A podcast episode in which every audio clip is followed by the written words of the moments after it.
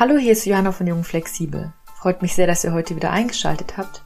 In der heutigen Folge geht es um das Thema Resilienz und ob und wie wir diese psychische Widerstandsfähigkeit trainieren können, um mit globalen und persönlichen Herausforderungen besser umzugehen. Und es geht darum, was vielleicht dessen Grenzen sind und ob es nicht manchmal vielleicht besser wäre, sich gegen krankmachende Systeme und Widrigkeiten zu wehren, statt immer nur lächelnd an sich selbst zu arbeiten. Euch erwarten viele Tipps und Tricks, ein paar Zitate und die Gewissheit, dass wir mehr in unserem Leben ändern können, als wir vielleicht glauben. Sei es unsere Sicht auf die Dinge oder Ungerechtigkeiten, die immer noch viel zu viele Menschen auf diesem Planeten betreffen. Dem Kapitalismus sei Dank. Ich bin gespannt, was ihr zu der Folge sagt und wünsche euch jetzt ganz viel Spaß beim Zuhören. Auch in dieser Woche habe ich lange überlegt, zu welchem aktuellen Thema ich eine neue Folge aufnehmen möchte – bis mir klar wurde, dass ich vielleicht einen Schritt zurückgehen muss oder zwei, dass es vielleicht weniger darum gehen soll, was wir konkret gegen Krise XY tun, sondern wie wir ganz grundsätzlich mit all den globalen persönlichen Problemen in unserem Leben umgehen möchten, quasi wie wir uns ein dickeres Feld zu legen. Selten war unsere Zukunft so ungewiss oder vielleicht auch nicht. Wir im Westen hatten nur das Glück, sehr lange ohne große existenzielle Bedrohungen gelebt und diesen Zustand als etwas Selbstverständliches erachtet zu haben. Unser größtes Problem war lange, für welchen Job, welche Schuhe, welche Partnerin wir uns denn entscheiden. Vielleicht merken wir jetzt, wie kostbar der Frieden, Gesundheit und eine saubere Luft sind und überlegen uns zweimal, worüber wir uns eigentlich wirklich beschweren. Doch selbst wenn wir Kriege, Pandemien, Hunger, Klimakrisen und soziale Ungerechtigkeiten überwinden, gehören Schmerz, Stress und Verluste zum Leben dazu. Schon im Buddhismus spricht man davon, dass Leben Leiden sei. Wie also kommen wir mit diesem ganzen Wahn überhaupt klar? Vor allem, wenn alle im Umfeld mit ihren Sorgen beschäftigt sind und Therapieplätze ein rares Gut sind. Könnte es vielleicht noch etwas anderes geben, womit wir es schaffen, durch das Auf und Ab des Lebens zu gehen? Bei der Suche nach diesem Etwas bin ich auf den Begriff der Resilienz gestoßen. Im Podcast Verstehen, Fühlen, Glücklich sein verglich einer der beiden Hosts Resilienz mit einem Knautscheball, der manchmal ziemlich stark zerdrückt wird, aber irgendwann, mal schneller, mal langsamer, wieder zu seiner alten Form zurückfindet. Man könnte Resilienz aber auch mit einem Baum vergleichen, dessen Wurzeln sich stärker ausbilden, je mehr Wind er ausgesetzt ist. Wenngleich es aber auch Stürme gibt, die Bäume entwurzeln können, dazu aber an späterer Stelle etwas mehr. Resilienz teilt sich demnach dahingehend auf, wie wir Krisen überstehen, wie schnell wir uns davon erholen und wie wir gestärkt aus diesen herausgehen. Das heißt, Menschen, die resilient sind, lassen sich a. erst gar nicht oder nur in sehr wenigen Situationen stressen und können sich b. sehr schnell wieder von diesen Stresssituationen erholen. Resilienz bedeutet wörtlich übersetzt aus dem Lateinischen resilire zurückspringen oder abprallen und wurde ab Mitte des 20. Jahrhunderts verstärkt untersucht. Vielleicht ist euch bereits eine Studie aus Hawaii begegnet, in der die Forscherin Dr. Amy Werner ab dem Jahr 1955 circa 700 Neugeborene über Jahrzehnte hinweg begleitete, um herauszufinden, welche Faktoren Resilienz begünstigen. Die schlechte Nachricht ein Drittel dieser Menschen erfuhren in ihrer Kindheit und Jugend Armut oder Gewalt und neigten im Erwachsenenalter eher dazu, verhaltens- oder gar straffällig zu werden. Die gute Nachricht, aus eben dieser, wenn man so mag, betroffenen Gruppe heraus waren es dennoch ein Drittel, denen es gelang, im Erwachsenenalter ein gutes Leben zu führen, innerhalb dessen Krisen souverän gemeistert wurden. Drei Faktoren, die diese Menschen verband und die ihnen halfen, waren erstens eine Bezugsperson. Das mussten nicht zwingend die Eltern sein, sondern vielleicht eher eine Lehrerin und so weiter. Das zweite war die Selbstwirksamkeit, also das Bewusstsein darüber, dass man selbst etwas ändern kann. Das dritte war eine zumindest mittlere vorhandene Intelligenz. Die Forschung ist mittlerweile noch weiter und identifizierte weitere Faktoren, die dazu führen, dass jemand resilient gegenüber Stressoren ist. Denn eine weitere gute Nachricht, Resilienz lässt sich erlernen, auch bis ins hohe Alter hinein. Die Diplompsychologin Ursula Nuber zum Beispiel definierte sieben Säulen der Resilienz, die diese begünstigen. Erstens Optimismus, zweitens Akzeptanz, drittens Lösungsorientierung, viertens die Opferrolle verlassen, Fünftens Verantwortung übernehmen. Sechstens Netzwerkorientierung, also Bindung zu anderen Menschen. Und siebtens Zukunftsplanung. Der Autor und Host des Podcasts Seven Mind, René Treder, der ein Buch zu diesem Thema publizierte, das ihr auch in den Shownotes findet, ergänzt diese Säulen zum Beispiel noch um den Aspekt der Erholung. Es gibt wiederum weitere Modelle, die einzelne Säulen austauschen oder ausdifferenzieren. Ich glaube aber, dass wir mit diesen insgesamt acht Punkten schon ganz gut vorankommen, um nicht nur in einer akuten Krise, sondern auch vorbeugend unsere Resilienz zu trainieren. Was all diese Punkte gemeinsam haben, ist aus meiner Sicht eine positive innere Haltung in Kombi mit einer aktiven statt einer passiven Lebensweise. Sprich, die Erkenntnis, dass man äußeren Umständen vielleicht doch nicht gänzlich hilflos ausgeliefert ist und dass das eigene Leben sehr viel mehr mit der inneren Einstellung zu tun hat, als man vielleicht denken würde. Schön fand ich in einer der Podcast-Folgen von René Treder, als er erwähnte, dass er irgendwann beschloss, zufrieden zu sein und der Gestaltung seines Lebens aus meiner Sicht damit eine aktive Rolle zuschrieb. Vielleicht ist auch das bereits einer der wichtigsten Punkte. Raus aus der Ohnmacht, rein in die Ermächtigung, anstatt sich jammern und ohne Lösungsorientierung seinem Schicksal zu ergeben. Dass man ab irgendeinem Moment seines Lebens seine Zeit und Energie dafür nutzt, um etwas zu ändern. Ich fasse es immer ganz gerne so zusammen. Leave it, love it, change it. Auf Deutsch sinngemäß, etwas anderes formuliert, lerne das zu lieben oder loszulassen, aber nur für den Fall, dass du es ohnehin nicht ändern kannst. Auch wenn Selbstmitleid zugegebenermaßen manchmal verdammt gut tun kann, wir sind halt auch nur Menschen. Treder beschreibt Resilienz in derselben Folge mit den folgenden Worten. Ich zitiere. Aktiv zu werden und Verantwortung zu übernehmen, wenn die Dinge nicht so laufen, wie man sich das vorstellt. Sich nicht kleinkriegen zu lassen von Stress, von Problemen oder von Schicksalsschlägen, sondern für sich und für die eigenen Bedürfnisse einzustehen. Zitat Ende. Denn ja, es gibt Dinge, Stressoren von außen, die greifen unsere mentale Gesundheit an, genau so wie Viren oder Bakterien es bei unserem Körper tun. Wie also können wir unser mentales Schutzschild stärken? Ähnlich wie wir das mit unserem Immunsystem in Form von gesunder Ernährung, ausreichend Schlaf oder regelmäßiger Bewegung tun können. Treder gibt hier die folgende Anleitung anhand sieben verschiedener Übungen.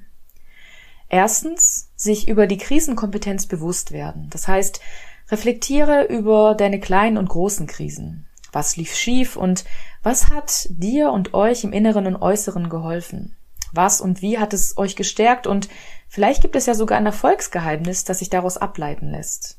Nummer zwei, triff Entscheidungen, um Stress und Qual der Wahl zu vermeiden. Das heißt, man übt im Alltag direkt Nein oder Ja zu sagen oder der allbeliebte Trick, wenn man im Restaurant ist, das allererste Gericht auf der Karte zu wählen, das einem gefällt. Punkt Nummer drei, lächeln bzw. den eigenen Optimismus aktivieren, um dadurch aktiv in die Lösung zu kommen, also zu schauen, was kann ich tun und auch am Abend zu schauen, hey, was war das eigentlich für ein cooler, was für ein, er zitiert, Wahnsinnstag. Punkt Nummer vier, umgib dich mit lieben Menschen. Das heißt, dass man mindestens eine vertrauensvolle Bezugsperson hat, denn wir sind soziale Wesen. Da, wo man einfach sein kann, wie man ist und gerade wenn man sich selbst vielleicht in einer eher negativen Spirale bewegt, dass man sich dennoch trifft. Denn trotzdem tut das Zusammensein gut und man kann anderen mehr geben, als man in dem Moment vielleicht denkt. Nummer 5 schreibt oder sagt er, setze dir nur ein Tagesziel, das du angehen möchtest. Ob man es erreicht, ist hierbei völlig egal. Einzig und allein der Prozess steht im Vordergrund statt das Ziel. Nummer 6 Pausen sind ein Teil des Lebens. Er hatte ja auch schon die Entspannung genannt. Das heißt, dass man auch schaut, wie und wann man am Tag verteilt Entspannung einbaut. Und auch diese paar Minuten pro Tag reichen aus, denn der Körper als Frühwarnsystem sagt einem ganz, ganz deutlich, wenn man Pause braucht. Man muss dann eben nur zuhören und dass man ein bisschen ausprobiert und schaut, okay, tut mir eher nichts tun gut oder eher in die Aktivität zu gehen, brauche ich jetzt Stille oder vielleicht Musik. Und Nummer sieben, die Frage, die ich ziemlich cool finde, die lautet, will ich das? Und dass man das unterschiedlich betont. Also erstens, will ich das?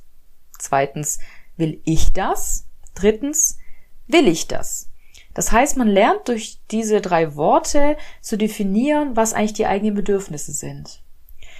Dennoch, eine weitere Frage, die mich bei meinen Recherchen umtrieb, lautete, gibt es vielleicht auch Grenzen der Resilienz? Können wir nicht vielleicht auch einfach akzeptieren, dass es Dinge gibt, die unsere Kräfte übersteigen, die uns den Boden unter den Füßen rauben, dass es Systeme gibt, die gegen den Menschen arbeiten, diesen gar ausbeuten und dass man vielleicht eher gegen die Wurzel allen Übens angehen sollte, statt zu versuchen, sich ganz im Sinne des Kapitalismus für den Arbeits- und Heiratsmarkt zu optimieren.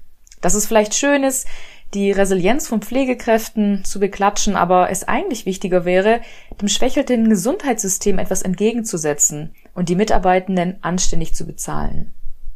Eine ähnliche Ansicht hat auch die Soziologin Dr. Stefanie Gräfe, von der ich das Beispiel des Gesundheitswesens eben übernahm. Sie warnt davor, die Resilienz als Psychoideal und gesellschaftliches Leitbild zu nutzen, um Menschen mit einer geringeren Resilienz diese zum Vorwurf zu machen. Denn, wie auch schon die Studie aus Hawaii zeigte, hat die Stärkung von Resilienz auch viel mit Privilegien zu tun. Haben wir zum Beispiel die Mittel, um uns eine Massage, einen Kinobesuch oder gar längeren Urlaub als Ausgleich zu gönnen? Oder werden wir von existenziellen Ängsten zermürbt und befinden uns in einer Negativspirale, aus der es nur sehr schwer ist, auszubrechen? Der Leiter des Leibniz-Institut für Resilienzforschung in Mainz, Professor Klaus Lieb, spricht von einem Kipppunkt, wenn mehrere Faktoren über eine längere Zeit hinweg zusammenkommen, die Resilienz dann eben nicht mehr wirkt und es folglich zu psychischen Erkrankungen kommen kann. Ein Beispiel dafür ist die Corona-Krise. Die Doppelbelastung, zum Beispiel aus Kindererziehung und Homeoffice, in Kombi aus mangelnden Möglichkeiten des sozialen Austauschs oder der Freizeitgestaltung zur Entspannung, brachten viele Menschen nicht nur an den Rand des Wahnsinns, sondern auch darüber hinaus. Und nicht zu vergessen, wir alle sind individuelle Menschen mit individuellen Schicksalsschlägen, die sich unmöglich vermessen und dadurch bewerten lassen. Ich glaube, dass die Zeit des Trauerns, des Schmerzes höchst individuell ist und respektiert werden sollte, anstatt dass direkt erwartet wird, sofort wieder für den Arbeitsmarkt oder das Familienleben zu funktionieren. Ohnehin kann es helfen, die Absicht hinter dem eigenen Resilienzprozess zu hinterfragen. Geht es bei der eigenen Resilienz wirklich darum, sich psychisch zu stärken, die eigene Gesundheit und den Selbstwert in den Vordergrund zu stellen und oder gerät man direkt in die Falle der Selbstoptimierung, um ja keine vermeintliche Schwäche zu zeigen und direkt wieder wie eine perfekt geölte Maschine zu funktionieren. Apropos Maschine. Wie ist es bei der Resilienz eigentlich auf körperlicher Ebene bestellt? Biologische Voraussetzungen für eine bereits in uns, in unserer DNA angelegte Resilienz werden aktuell noch erforscht. Aber es gibt bereits erste Hinweise darauf, wie unterschiedlich das Stresssystem reagiert. Das autonome Nervensystem reguliert die Ausschüttung von Adrenalin, was bei resilienten Personen in akuten Stresssituationen weniger stark freigesetzt wird.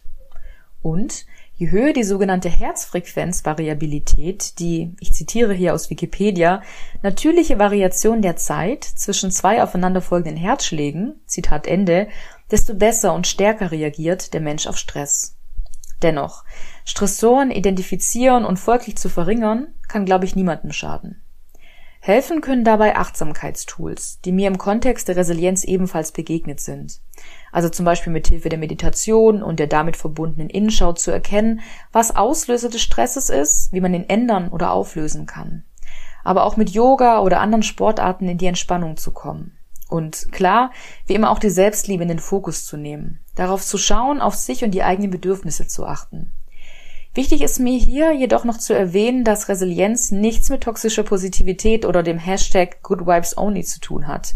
Also dem Schönreden und dem nicht wahrhaben wollen vom eigenen persönlichen Leid und den Ungerechtigkeiten auf diesem Planeten. Es darf, soll, muss getrauert werden, um schmerzhafte Erfahrungen zu verarbeiten. Es darf, soll, ja muss gehandelt werden, wenn andere oder man selbst leidet. Vielleicht passt zum Ende dieser Folge ja aber dann doch der Satz, der innerhalb dieser Bubble oft zitiert wird. We are all here to walk each other home. Oder, um René Treder erneut zu zitieren, Resilienz bedeutet Ja zu sagen, wenn das Leben Nein sagt. Oder, weil ich drei Klänge so liebe, nun wirklich das allerletzte Zitat dieser Folge, diesmal aus Glenn Doyles Buch Ungezähmt. We can do hard things. Das also war meine Folge zum Thema Resilienz. Ich bin super gespannt, was ihr aus dieser Folge mitgenommen habt und ob ihr vielleicht auch noch weitere Tipps und Tricks habt, wie man dem Leben mit mehr Resilienz begegnen kann. Schaut dafür auch gerne auf der Instagram-Seite Flexibel vorbei und wenn euch die Folge gefallen hat, dann teilt sie super gerne mit euren FreundInnen und Bekannten, gebt ihr ein paar Sterne hier auf Spotify oder auf iTunes und ich wünsche euch jetzt erstmal eine super gute Zeit. Kommt gut durch diese Zeit. In diesem Sinne, lasst es euch gut gehen.